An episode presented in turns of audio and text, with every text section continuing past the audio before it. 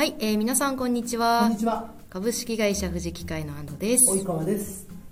こちらのチャンネルは学生さんや人事をされている方今社会に出て働いているような皆さんに向けて、えー就活やお仕事に関わるようなテーマ、えーそのテーマに合わせて富士機械の採用に関わるメンバーが自由に話したり議論をしながら、えー気づきを得たりこれを聞いている皆さんも何か発見があったりそんな機会創出ができるといいなと思って配信をしているようなチャンネルになります、えー今週も配信を始めてまいりますので、えーお付き合いいただけると嬉しいです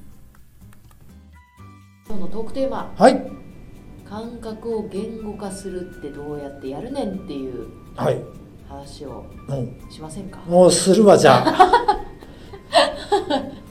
喜んでさせていただきますやなんかあの私インターンでいつも喋るのがあの感覚を言語化するのって大事だよねみたいなは話をするんですね。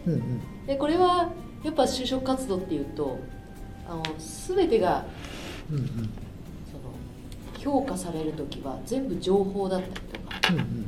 みんなが経験してきたものをまあ言葉にされることによって初めて評価されるから、いや言語化できないともうそもそも話にならないよねと思ってはいはいはい。言語化するって大事なんだよってお話をしてるんですけど、はいはい。できんのかなってどういうこと？どういうこと？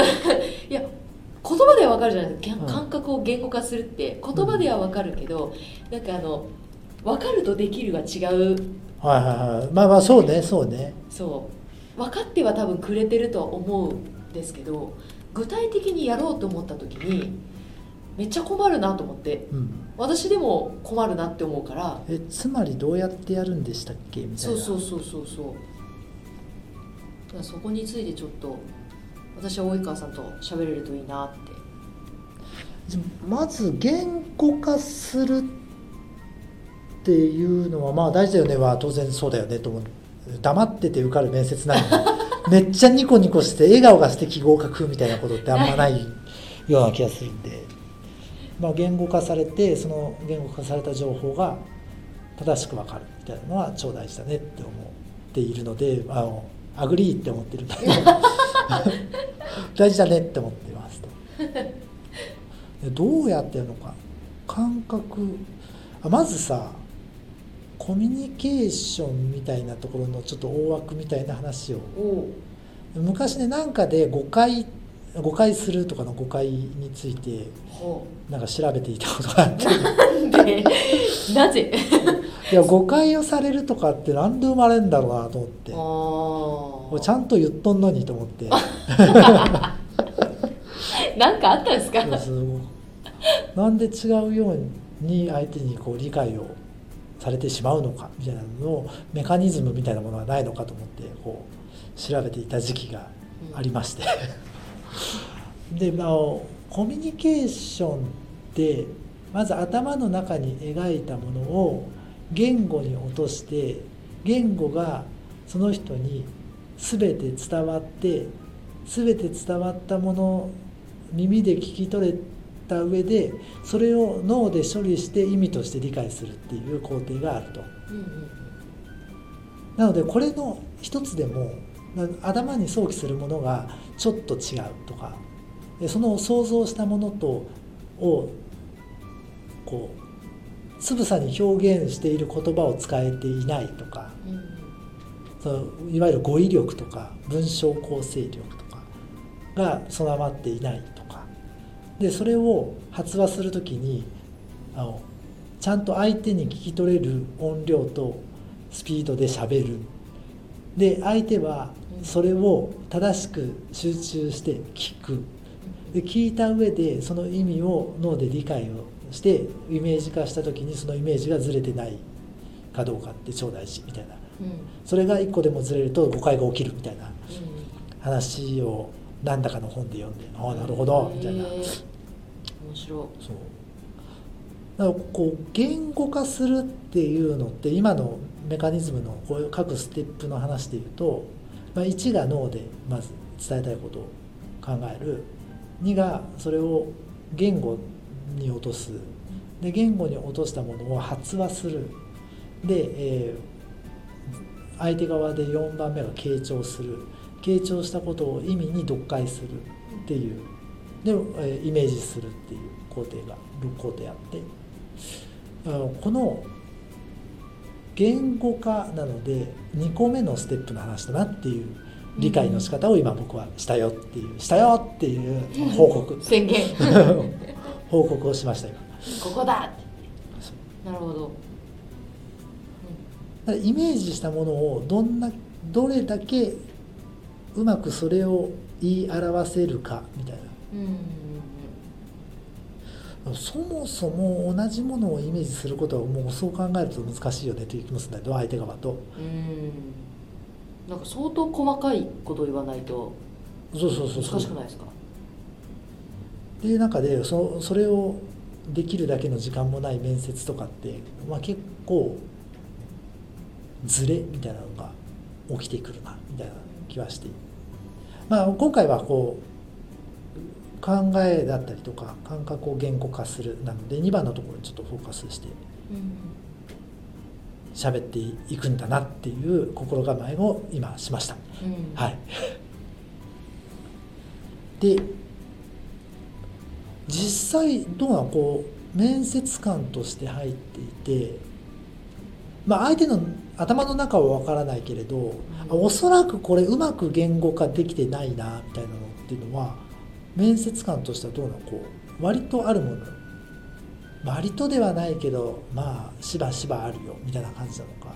うん。どうなのかしら？言語化できてないなっていう時はなんかあの「それって何でしたの?」が答えられない時にうん。明確じゃないな。わからないな。そう理由理由の部分がうまく説明できないのが割と面接とかでは出やすい。出やすいなってうんうん。例えばこう部活動で何々をしましたみたいな結果はこうでしたみたいなのは割と説明ができるのだが一方でなかなかこうみんなが言語化得意じゃない領域って何でやったかみたいな。うんっていうところがしっかり言語化されてくると面接とかではうまくいく人が多そう。そうですね、うんうんなぜやサッカーをやったかとかではなくてうんうん。あのサッカーが上手くなるために多分やることがあるわけじゃないですか、はいはいはい。それをなぜそれを選んだんだいみたいなのが、はいはいはい。あの考えて多分その方法を選んで上手くなるっていうのを選んでいるその理由がうん。明確であると割と言語化されてるなってうんうんいうのは思いますね。言語化ねあ言語にするってまあなんていうの？絶対こう見たものを全て言語化するとか考えたことを全部言語化するっていうのはなかなか難しいじゃない？あの言葉を尽くさなければいけない そうですね。こうすげえむずいなっていうのは。天ぷら美味しいでもこれ言語化するの難しくないですか？美味しいっていうのをサクサクの衣に包まれた天ぷらの歯ごたえも含めて美味しい。えなんかそれでもなんか味が伝わってくるような感じじゃないでないですか？甲殻類系の 味がする。美味しくなさそうだよ。本当に意味わかんない。えでも難しくないですか？そうね。油がサラサラする。おう。えちょっと全然意味わかんない。そう全然意味は分からなかったけど。なんか油油っこいでもわかんないですもんなんか。本当のところで。そうだからこう詩的なじゃあ表現を表現をすればいいのかね 例えば天ぷらで。天ぷらで？天ぷらで。だからこうよく言われるのはさこうなんかこう食べ美味しいもの食べた時甘いみたいな。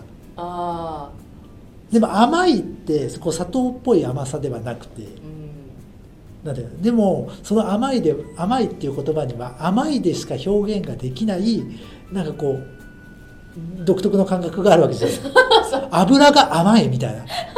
このお肉油が甘いみたいな。ある。このこう微妙な感覚を表現する言葉をいくつ持てるかみたいなところっていうのは割とこう大事大事というか語彙力の話語彙力は割と大事な気がする。ね。それを表現する言葉の種類があれば逆に言うと言えることも多いかもしれないですね。そうね。それか。なんでこうみんな本読もう。本読もそれか。うかもしれん。それだな。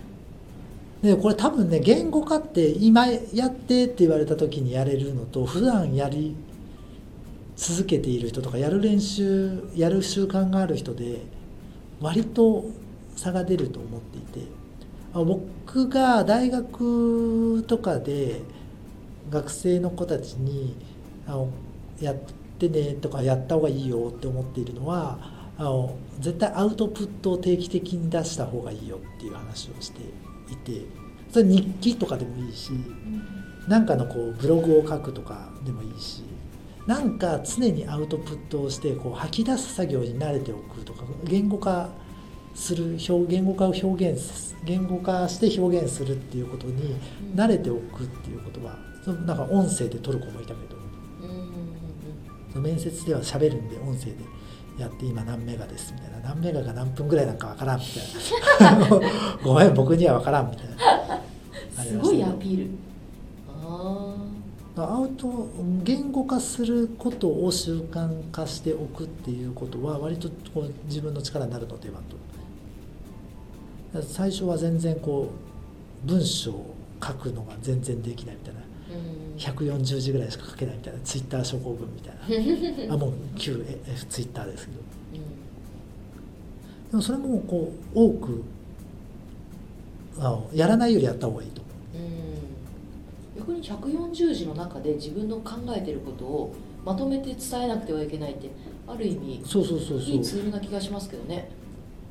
そういう意味ではねこう毎日みんながつぶやいた方がいいよっていう話なのかもしれない。うん。でほん本当に定期的にとか意識して行っておくみたいなことっていうのはあのこう就職活動に限らない人とのコミュニケーションの中で正確に伝えるとかあの今思っていることと同じにはなかなかならないけど近いイメージを相手に言いたかせる喋り方ができるみたいなのはすごく大事なのではとうん思う今日この頃でございます。なんかちょっとヒントがあった気がする。お うみんな本を読も本を読むツイッターでつぶやこう。ういいですねはいこの2つであのみんな言語化を練習していことい。うことで？う、ということでじゃあ今週はこの辺で。はい、ということで、それでは。はい、じゃあバイバイ